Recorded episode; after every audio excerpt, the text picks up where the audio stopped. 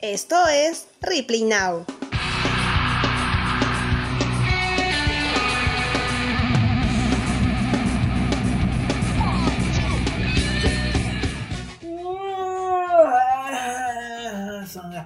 Joder. Hey, ¿qué tal gente? ¿Cómo están? Sean bienvenidos a una nueva edición de Replay Now. Mi nombre es Juliano Coletti y mi causa aquí al lado vamos a hablar... Sergio, ¿Ah? Sergio, ¿Qué? ¿qué hora es? ¿Que te pican los pies? Sergio, ¿qué ha pasado, hermano? Solamente una semana no nos hemos visto. ¿Qué? No, no, espérate, me, me voy a poner mis audífonos. No te escucho. ¿Qué ha pasado, tío? ¿Qué- Eh, No entiendo esta cosa del diablo. Eh, Marta. internet, internet. Ay, ¿Qué? ¿Qué? ¿Qué es Marta, hermano, ¿quién Ma- es Marta? Mi mujer. Marta. Pensé que era. Ay, ¿qué pasa, cosa? Ya me cortaste la inspiración, ¿ya? ¿Qué tal, amigos? ¿Cómo están? ¿Qué tal? Mi nombre es Sergio Rubianes. Un gusto poder estar acá nuevamente con ustedes en otra edición más de Replay Now. Obviamente, hermano, te doy la bienvenida nuevamente al programa el día de hoy. Como cualquier otro día, cualquiera. Hermano, una semana que no nos hemos visto. Pues, ¿Qué digo? Visto. Mira, mira qué locura que no hemos hablado, perdóname. No, no, visto, no nos vemos desde que empezó la cuarentena. Hoy sí, ¿no? Justo, justo. Pero bueno, hermano, ¿qué tal? A ver, ¿cómo te encuentras? ¿Qué, qué Ah, ha sido de tu vida en esta semana? Y hay que, hay que ponernos un poco el día, ¿qué te parece? Te, pongo al tanto, te pongo al tanto, hermano. Tú, tú sabes, pues, ¿no? Que yo soy un chico, pues, muy trabajador, ¿no? O Por sea, supuesto. tú sabes, que te trabajo desde que nací, creo. Entonces, ¿sabes qué pasa, hermano? Que tú sabes que la cuarentena ha cambiado todo, pues, ¿no? Ya ha cambiado bastantes cosas y ya no es lo mismo que antes. Entonces, hermano, tú sabes que ahora buscar chamba está, está complicado, pues, ¿no? Entonces me puse a recordar. Tú sabes que este, este programa es un, un tiempo de recuerdo, como para reflexionar de la Claro, vida. es, de es es como, es como la hora del lonchecito. Con Andrea. Exacto. Ah, no, Andrea yo sé la. Me confundí. ¿Qué estás, hermano? Estoy en No, otra, estoy en otra, estoy en otra. Lo, lo genial, lo genial de este programa es que nos pueden escuchar a la hora que ellos deseen, no hay problema. No, todo, todo va bien acá, todo elegante. Entonces, ¿sabes qué? Me puse así a recordar una, una tarde de, de medio. No, una tarde de mediodía. Una tarde así de puesta de sol, esos atardeceres únicos, ¿no? Que te subes a tu techo, tienes tu mueblecito ahí, te pones a mirar y a contemplar toda tu vida, pues, ¿no? Mano, y me puse a pensar, pues, ¿no? Desde cuándo más o menos yo chambeo. Lo que pasa es que, como dije, pues, ¿no? Tú sabes, yo soy un chico así súper trabajador. Y yo chambeo más o menos ya desde los 12 años por ahí, pues, ¿no? Pero sí, obviamente siempre me he sabido ganar mi dinero. Entonces pues, puedo decir que chambeo desde mucho antes. Entonces, ¿qué pasa? Claro. Pero hoy un trabajo, un trabajo, trabajo, fue como que a partir de los 12 años para arriba, ¿no? Entonces, este... Claro, o sea, mira, por ejemplo, eh, yo empecé a trabajar, te miento, desde los eh, 14, 15 años. No me acuerdo Ah. muy bien, 14, 15 años. Está por ahí, está por ahí. Como que más tarde Por ahí, por ahí. pero. No, no, fue, Entonces- no fue un trabajo legal, obviamente, pero fue un trabajo. Claro, obviamente, a los 12 años es un trabajo legal, es un trabajo Claro. ilegal. Claro, Entonces, a, este, menos, a menos de que seas actora. Ah, obviamente, eso es, ah, eso es, Pues eso claro. sí, correcto, correcto, eso sí es un trabajo legal, pero también firmado por los padres, o sea, casi legal, legal no es, ¿no? Como ahí está. Entonces, Pero te pagan. claro, obviamente, mira, te voy a comentar y para el público darle a conocer yo de qué, en qué trabajaba, ¿ya? Lo que pasa es que tú sabes, pues, no, mi, mi familia estaba metida en el negocio, no vamos a decir de qué, Eh, hermano, hermano, hermano. miedo. Oye, Dime, dime, dime. hermano. Pero. Estás, vas a contar tu historia, pero no hemos hablado del tema todavía. Uy, ¿ves? Ya la edad, hermano, es la edad, es que tú me has contagiado la vejez. el Alzheimer, el Alzheimer. Es, ya, el alce- ya, hermano, ya eso es Vamos a hablar el día de hoy eh, para nuestro público oyente sobre las experiencias laborales, tanto como a temprana edad como las que ya hemos tenido ya a esta edad semiadulta más o menos. Porque No, somos jóvenes todavía. Somos jóvenes Sí, todavía. Dale, hermano. Bueno, Me- me- vamos, vamos ahora sí con el primer caso. Cuéntanos, mi querido hermano Juliano, cuéntanos un poco de cómo fue tu experiencia eh, de, de trabajo que tuviste en esta oportunidad a, a la temprana edad de 12, 13 años. Mira, ya, te comento, ¿no? Como te decía y como decía a todos, este, yo, y como digo, yo trabajé. eh, primero que nada, creo yo que trabajar a esa edad te, te transforma, te hace diferente. Como que Claro, te vuelves un te- poco te- más maduro. Claro, te cambia el pensamiento de por sí. te cambia el pensamiento. Entonces, ¿cómo fue, no? Yo, este, yo no sabía nada de lo que era chambear así a fugaz en un horario, ¿no? Porque tenía un horario. Lo que pasa es que yo veía a mi viejo, ¿no? Mi viejo vendía, no voy a decir qué, porque me da risa, pero este, ya vendíamos eso, pues, ¿no? Pero, Entonces- pero, hermano, cuéntalo, cuéntalo. Aquí en la gente, este es un programa para reírnos, para divertirnos. Vale, vale, voy a decirlo. Es algo que a, a- a todo el mundo le gusta y todo el mundo lo ha comido en algún momento. Oh, en esos casos tú has hecho, hermano. Me- Tú has comido. Ya, se me, come me- con- me intriga, me intriga. Dímelo, dímelo, Juliano, ¿qué es?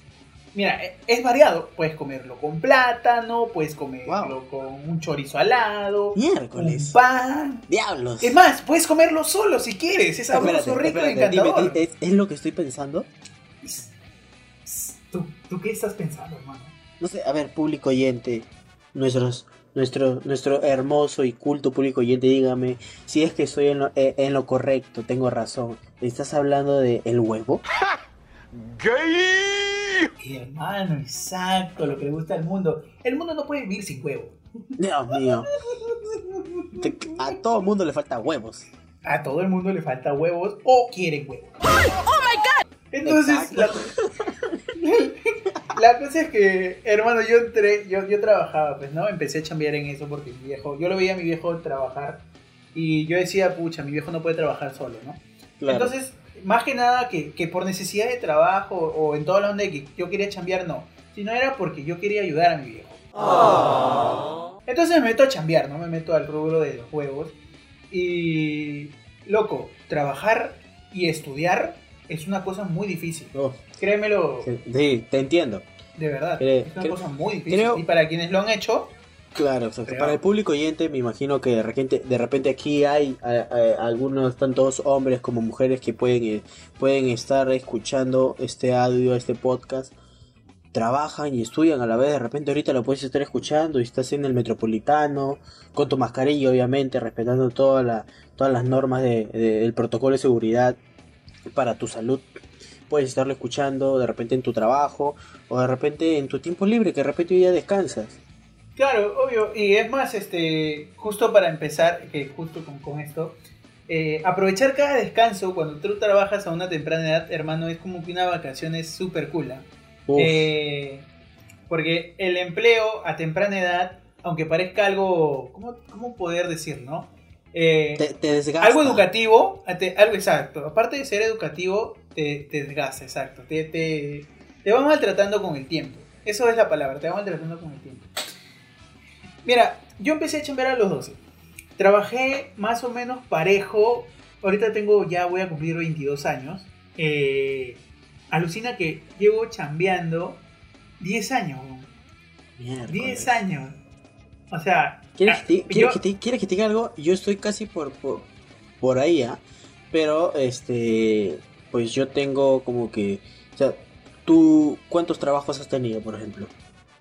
A ver, eh, yo he sido hueve, bueno, huevero, he sido pollero, he cortado pollo, he tenido, atendido una tienda, he sido granjero porque vivía en una granja, eh, también he trabajado pues en el call center, he trabajado también eh, de chofer privado, he trabajado de vendiendo periódico, he trabajado en una carpintería, he trabajado este ¿cómo se llama esta vaina? Herma- Eh, hermano, tú eres, tú, eres, tú eres MacGyver, tú has hecho de todo. De todo, de todo, hermano. Eh, te- yo te trabajado de pintor. ¿Qué? Alucíname. Hermano, soy un hombre de mil oficios, de verdad. Mil, mil oficios. En serio. Ya ves. Yo, por Oye. ejemplo, particularmente, yo no he tenido muchos trabajos, ¿ya? Pero en los trabajos que he tenido he durado un tiempo, pues. Eh, bueno, mi primer trabajo, por ejemplo, este, yo trabajé con mi papá también. Más que porque yo quería ayudarlo a mi papá, o porque él me quiere ayudar, o porque necesitábamos dinero, era porque a mi papá no le gustaba verme eh, eh, estar flojeando, Pagando, como siempre. vagando. Pero, hermano, yo había terminado de estudiar, o sea, había terminado el, eh, eh, el, siglo, el, el año escolar y estaba en mis vacaciones. Nada mejor que una chamba de verano. Como chamba de verano fue, que se seguía prolongando. Pero bueno, yo trabajaba con mi papá, que me acuerdo, mi papá trabajaba como jefe de almacén. Y la chamba no te vendía, la chamba mi papá pues era puro relajo. O sea, él como jefe de almacén solamente se enfocaba en papeleos y todo eso, ¿no? Revisar guías. Pero cuando Cosas suaves, traían cosas suaves. cosas suaves, claro, yo decía, ah, ah, entonces mi chamba será tranquila, me va a pagar normal, ah, me va a dar mi pasaje, me va a dar mi almuerzo, que es lo principal, me, a- me empezó a explotar. Mi propio padre me empezó a explotar. O sea, en un almacén, ¿qué es lo que haces? Arreglas, mueves, sacas, metes cosas. Claro, la metes y la sacas, obviamente. Claro. Yo tenía esa chamba. me mandaba, y bueno, tenía 15 años.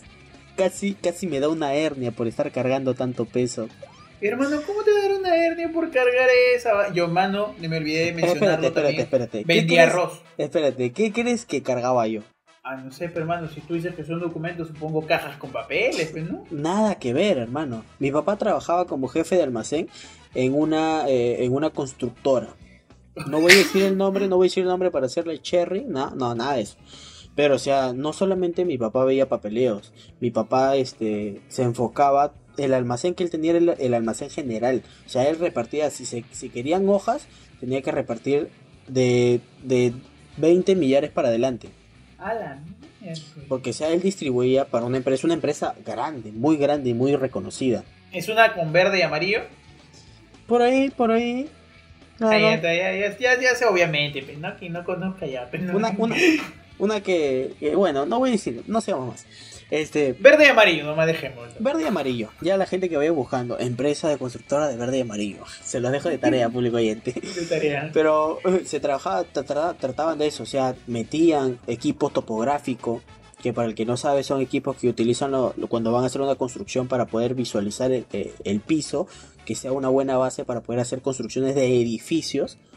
Y eso estaba, pues, costaba más de, más de 10 mil, 15 mil dólares, me decían. Y yo como que... Dato curioso, dato y curioso. dato curioso, y pesaba, o sea, eso no es un equipo súper liviano, pesaba un montón, literal, o sea, yo en ese, en ese entonces, pues, yo soy una persona, pues, gordita, ¿no? Con, con su cuerpo, o sea, chapado, por así decirse. Y yo, pues, pe- pe- Llenito por ejemplo, a los 15 años yo estaba pesando, pues, que 65 kilos de repente, Ya. más o menos. Y esa vaina, ese equipo topográfico, pesaba más que lo que yo pesaba. El doble. El doble. Y ojo, no solamente el equipo, lo que sostenía el equipo es lo que pesaba un montón. Y me, y me hacían cargarlo. Y yo decía, pucha, ah, bueno, no lo puedo levantar. Y papá mandará a alguien a que me ayude, pues, ¿no? Porque no, yo no era el único. Claro. Y el pata, no, tú puedes, tú puedes. Yo decía, ah, su madre, llegaba Hermano, con dolor pero- de espaldas. Esto, ah, ah, bueno, viéndole el propósito positivo a todo esto, eh, te ha servido de algo, hermano. Ya tienes fuerza para Claro. levantarla. Exacto. No, eso no es nada. O sea, eh, y te digo que ese fue mi primer trabajo, pues. Porque Pero ya de ahí. puedes levantarme. Claro, de ahí ya vinieron mis trabajos pues legales de por sí, ¿no?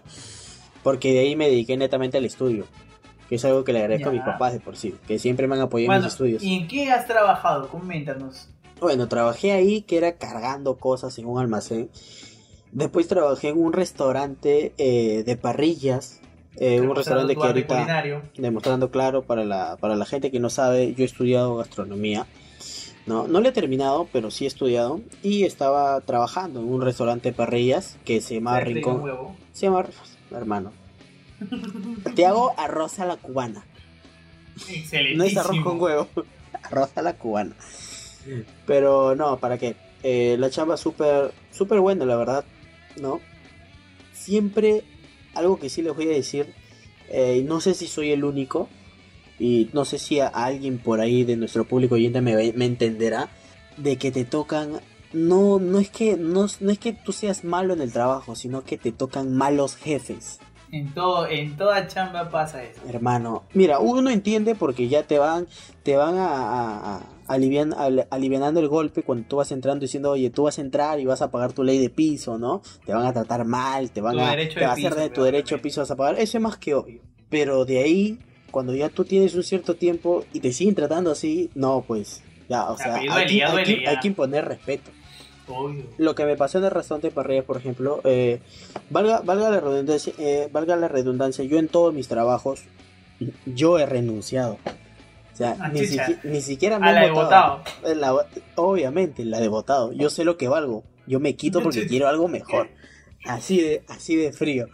Bueno, y luego Eh, eso, Yo, por ejemplo, eh, estuve ahí, me retiré eh, ¿Y de ahí fui a, otro, un restaurante ya de comida rápida, que sí me pagaban mejor.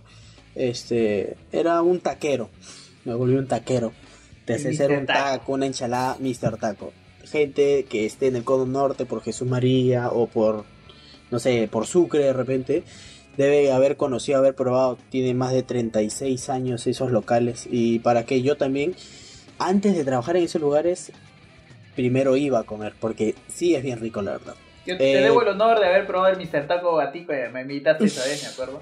Estaba Claro, sí, sí fuimos, ¿verdad? Pero ¿para qué? La gente con la que chambeaba era súper chévere. Lo único malo era, lo único malo, como digo nuevamente, eran los jefes. No sé por Siempre, qué ¿no? siempre, Siempre. me pasa eso. Siempre me pasaba eso. Te- tuve un accidente en ese trabajo. Este, Uh, me quemé. O sea, ¿Te ahí trabajan con una plancha, ahí trabajan con una plancha. Yo, Claro, me, me- yo, yo me, yo me quemé porque, o sea, cuando yo fui a abrir el local, o sea, siempre hay gente que hacen el reparto, tú vas a tal local o si no abres, ¿no? Yo fui a abrir y cuando voy a abrir se estaba viendo una fuga de gas, cosa que no me había dado cuenta. ¿Por qué? Porque la plancha estaba malograda. Cuando yo lo prendo, ¡fu! sale una cama enorme de fuego justo delante de mí, se me quemó parte del cabello. Y Así quedaste feo, igual ya. No. así, así- así me quieren, hermano, así me quieren.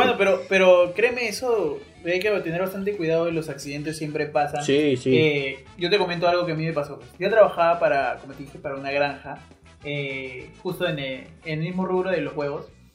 Entonces Ya. yo descargaba trailers, ¿ya? Descargábamos y cargábamos trailers. ¿Has visto esos trailers grandazos? Ya, eso, esos que cargan container. La de los containers, Ya, claro. ya, claro. Habíamos claro. cargado recién un container llenecito de huevos. pues, Ahí entran mil cabas más o menos por ahí. ¿no? Oye, mano, y hay unas tablas. que para poder subir esos trailers eh, son- se utilizan unas tablas grandazas, pues, ¿no? Bien grandes, tipo techado, tipo techado. Más grandes. Ya. Eh, y, y para poder subir y bajar, pues. Entonces alucina, brother, que, que mira, yo no sé, yo estoy agradecido con el de arriba. Porque yo estaba bajando, bajaba, bajaba, bajaba, mano. Y no sé qué pasa, que, que la tabla se corre, weón. Se corre la tabla, weón. Y eres esos tablones, pues, gigantes, pues, ¿no? Oye, mano, no sé cómo es que yo me tropiezo, me voy con- hacia atrás y la tabla se va directamente a mi pie derecho. Oye, Ah, te juro que yo dije, ya fue. Y no sé qué una piedra, una piedra, lo- una piedra grandota, pues, ¿no? Lo para, literalmente lo para, pero de todas maneras el impacto llegó a mi pie, pues, porque estaba justo cerca, mano. Me hizo ver estrellita, weón. Mi pie no quedó bien, quedó medio así. ah, por eso, por eso eres medio cojito ahora. Caminas Claro, cojo. mano, por eso cuando, cuando yo pateo, la pelota entra con, con efecto. El efecto del tiro del chample de Oliver, de, de Oliver Atom. Obvio, toda la vida, ¿ya? Eh, eh, o sea, va ahí, ¿no? O sea, eso me pasó ahí en la granja. Otra fue cuando estaba cortando, este, como dije, vendía pollo, también llegué a vender pollo, trabajé para una pollería, este, avícola, bueno, una avícola. Ya. Y, hermano, pues estaba aprendiendo, pues, ¿no? Oye, casi me saco medio dedo, weón. en serio. Se iba a ir con su patita de pollo y un medio dedo para ir para que le dé sazón a la comida. Te lo juro. Es que, es que, mira, agarras, agarras el pollo, pues, ¿no? Obviamente, y te, te voy a dar una explicación rápida de cómo cortar pollo, para la gente que no sabe cortar pollo. Para la gente, Digamos que tú compras un... yo Claro, he pues, ¿no? estudiado gastronomía, obviamente. Pues, Ay, claro, Por favor, público, ¿no? por favor. Tienes un pollo entero, digamos, tienes un pollo entero, ¿no? claro, El pollo entero siempre agárrala por abajo, por las piernas. Ahí Por es donde tú debes empezar siempre. claro. Entonces cortas de lado a lado. primero ya la separas y ¡zoh! le metes, mano, le metes bien. Y zoom, le cortas, le cortas de costado, agarras y ya tienes peno, agarras las dos piernas, agarras el pecho y ¡prum! la partes, mano. La partes con todo. Le rompe toda la columna. Claro, le rompes, que duela, que suene, porque tiene que sonar, pero no crack. Y de ahí cortas la columna, cortas el pecho y ahí vas presando, pues no algo así, algo suave, algo técnico para que puedas. Ya, ya eso es la decisión de, de- del cliente, por así decirlo. Claro. Y ya, pues, mano, y entonces en esa que yo eh, parto ya en la columna y tengo así, pues, ¿no? Colgado para cortarlo. Oye, mano, jalo así y suácate, boom, se me salió media carne del dedo gordo. ¡Imbécil! Te lo juro. Yo, eh, ¿Sabes cómo es que yo ni siquiera yo me había dado cuenta, ya? La tía es la que se da cuenta y me dice, oh, está sangrando. No, señora, es el pollo. Oye, era un video está que estaba sangrando, está fresquito, sí. Te lo juro, te lo juro, hermano, fue, fue la muerte, pero de ahí, aprendí que no debía agarrar el pollo de esa manera como lo había agarrado, pues, ¿no? Entonces son cosas que cada, cada trabajo tiene una, un pro y un contra y un algo que te enseña. Eh, en serio, hasta ahorita yo no pierdo esa experiencia de la carnecita de pollo, mano. Te lo juro. A mí de suerte, este, yo que he llevado eh, cursos de que estudio gastronomía, no me ha pasado eso, de suerte, de haberme cortado a tal magnitud. Siempre he sido bien cuidadoso, pero siempre tiene que ser rápido, pues. Tú eres bien delicado, pues. No, no, no, no. Una cosa es ser delicado, otra cosa es ser rápido y cuidadoso. Ah, entonces Yo tú eres tenía- bien rápido y cuidadoso. Por supuesto. Yo tenía, yo tenía un amigo, bueno, no un amigo, un compañero, Vale. eh, un pequeño paréntesis, un compañero cuando yo estaba estudiando que agarró y en pleno examen que nos teníamos que cortar papas, me acuerdo, estaban Ya. cortando y pues el profesor dice, llega un minuto, pelame esta papa en tres tipos de corte, por ejemplo, para al toque. Y no sé cómo en esas volteo cuando el profesor está revisando y veo una tabla bañada en sangre. Yo como que... Ah, sí. Y cuando veo bien, al pata se lo llevaron a la clínica. Que el pata se había agarrado, literal, se mochó medio dedo. Ala, Y o sea, y tú- ahí nosotros teníamos, era primeros días de clase, cuchillo nuevo. Por eso es que el instituto donde yo estaba básicamente te daba un seguro. Y lo, se lo llevaron a la clínica. Al día siguiente vino todo con el dedo cosido. Mochado ahí. Sí, qué feo. Ay, To- qué feo, Retomando qué el tema. Bueno, yo mi último trabajo, mi último trabajo fue en el call center ya. Porque después de, de trabajar en, en Mr. Taco, me tomé un tiempo para estudiar. ¿No? Ahí fue cuando nos conocimos, mi querido amigo Juliano, mi querido hermano Juliano. Ahí fue donde empezó todo. Ahí empezó nuestra linda y calurosa amistad. Después de eso, eh, empecé a trabajar. Est- Estábamos en verano. Obvio, obvio. De ahí me acuerdo que empecé a trabajar en el call center, pues. Y en el call center, pues, las únicas experiencias que tengo son todos los memorándum que me hacían firmar por agarrarme con el celular.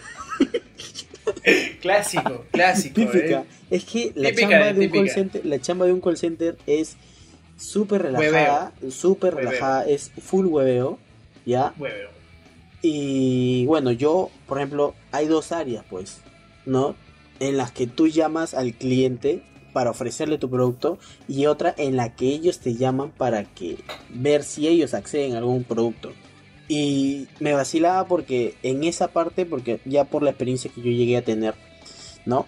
Me pusieron en el área de inbound, se llamaba. O sea, a mí me Ya. llamaba.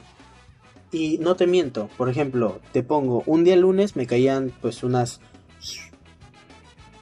50 llamadas de repente. Algo suave. 50 llamadas en todo el día. Yo tenía un horario laboral de 2 de la tarde a 8 de la noche. Y a veces digo que eran llamadas de que amigo de tal, lo evaluaban, no, señor, no califica. Pero nada más. O sea, no eran llamadas largas. Imagínate, los sábados era mucho más relajo. Los sábados me caían entre 7 a 8 llamadas. Y lo más gracioso es que siempre confundían, tú que has trabajado en canal de atención, siempre se confunden. O sea, ese es un, es un área de ventas y siempre llaman para pedir información. Señores. Duele, duele, duele. Eh, duele. señor, este, o- te juro que a veces hasta me llamaban porque, señor, no sé la clave de mi internet, ¿me lo puede decir por favor? Y yo como que, señor, si usted no sabe su clave, yo tampoco lo voy a saber. Este no es un canal de atención, este no es un canal de atención. Pero le puedo vender uno para que tenga clave nueva. De verdad, yo le dije, sí, caballero, pero en todo caso, cancele ese y yo le ofrezco uno mejor. Clásico. Oye, pero eh, los de ventas son los más bravos. O sea, yo justo también el- terminé, terminé mi, como bueno, puedo decir que la última chamba legal que tuve fue en el call, eh, para claro. Entontonces, este... No haga cherry, pues no cherry. Ah, mano, trabajaba en la torre, claro, yo perdón. Entonces, este. Déjame decirte que, como tú dijiste, ¿no? Lo, tanto los jefes y el horario de trabajo, yo traba- llegué a trabajar también en el área virtual, canal, redes sociales y correo. Y ahí era totalmente, como decirlo, el, trabajo soñado. ¿Me entiendes? O sea, aparte yo que trabajaba en el huevo y hueveaba todo el día y hueveaba más. en serio. Porque tenía dos horas para responderle a la gente y era muy chévere. Era muy, o sea, cosas que tú aprendes, ¿no? Entonces, eso creo que yo nos da, nos da una enseñanza, nos da. Cada chamba que tienes te deja una experiencia nueva y es más, trabajar desde temprana edad eh, te enseña a ser maduro, te enseña a, a saber cómo ganar tu dinero por ti mismo, a valerte por ti mismo, te enseña que la vida no es para nada fácil y es más, podemos ser este, conscientes de eso respecto a lo que estamos haciendo en ese momento, ¿no? Eh, el chambear de chivolo te, te abre puertas que no se abren así nomás. Son cosas únicas. Sí, la verdad. Eh, como tú dices, ¿no? O sea, el trabajar desde a veces temprana edad te, te cambia mucho tu manera de pensar, tu manera de apreciar las cosas en sí. Creo que eso es lo más importante de todo, ¿no? Lo digo por experiencia, mi papá trabaja también desde que tiene 12 años, mantiene una familia desde que tiene 16, ya pues imagínate, ¿no? Y bueno, la verdad, eh, me gustaron mucho las experiencias tuyas, la verdad, me has hecho acordarme de las experiencias mías, mi querido hermano Juliano. Y bueno, gente, igual, coméntenos en nuestras redes sociales. Nos pueden encontrar en Instagram como Replay Now Pod. Y coméntenos, eh, etiquétennos si tienen alguna otra idea eh, sobre algún otro tema que queramos que quieran que hablemos. Si creen que nos ha faltado algunas otras típicas experiencias laborales que les han pasado a ustedes. ¿Qué igual, trabajos han tenido ellos, Comenten vez? qué trabajos han tenido, etiquétenlo, etiqueten a Replay Now Pods, a nosotros en nuestras redes sociales, a mí como Sergio eh, 98, a mi querido amigo como Juliano Coletti. Eh. Y nada, hermano, eh, muchas gracias de igual manera y a ustedes, eh, a ustedes querida gente por haber estado, por haber escuchado, eh, escucharnos hasta el final. Y nada, eso ha sido todo por hoy. Les agradezco a Juliano, a ustedes, a todo este grupo de Replay Now por este, este nuevo episodio, este nuevo programa del día de hoy. Y esto ha sido todo por hoy. ¿Algo que agregar, hermano? Como siempre, hermano, agradecido completamente de tenerte aquí en el programa. Entonces, eso creo que ha sido todo por el día de hoy, gente. Muchas gracias por estar con nosotros nuevamente en una edición más de Replay Now. Con nosotros será hasta la próxima semana y espero tengan una, un grandioso día. Un grandioso día. Entonces, gente, gracias por escucharnos. Nos vemos. Esto ha sido Replay Now. Esto fue Replay Now.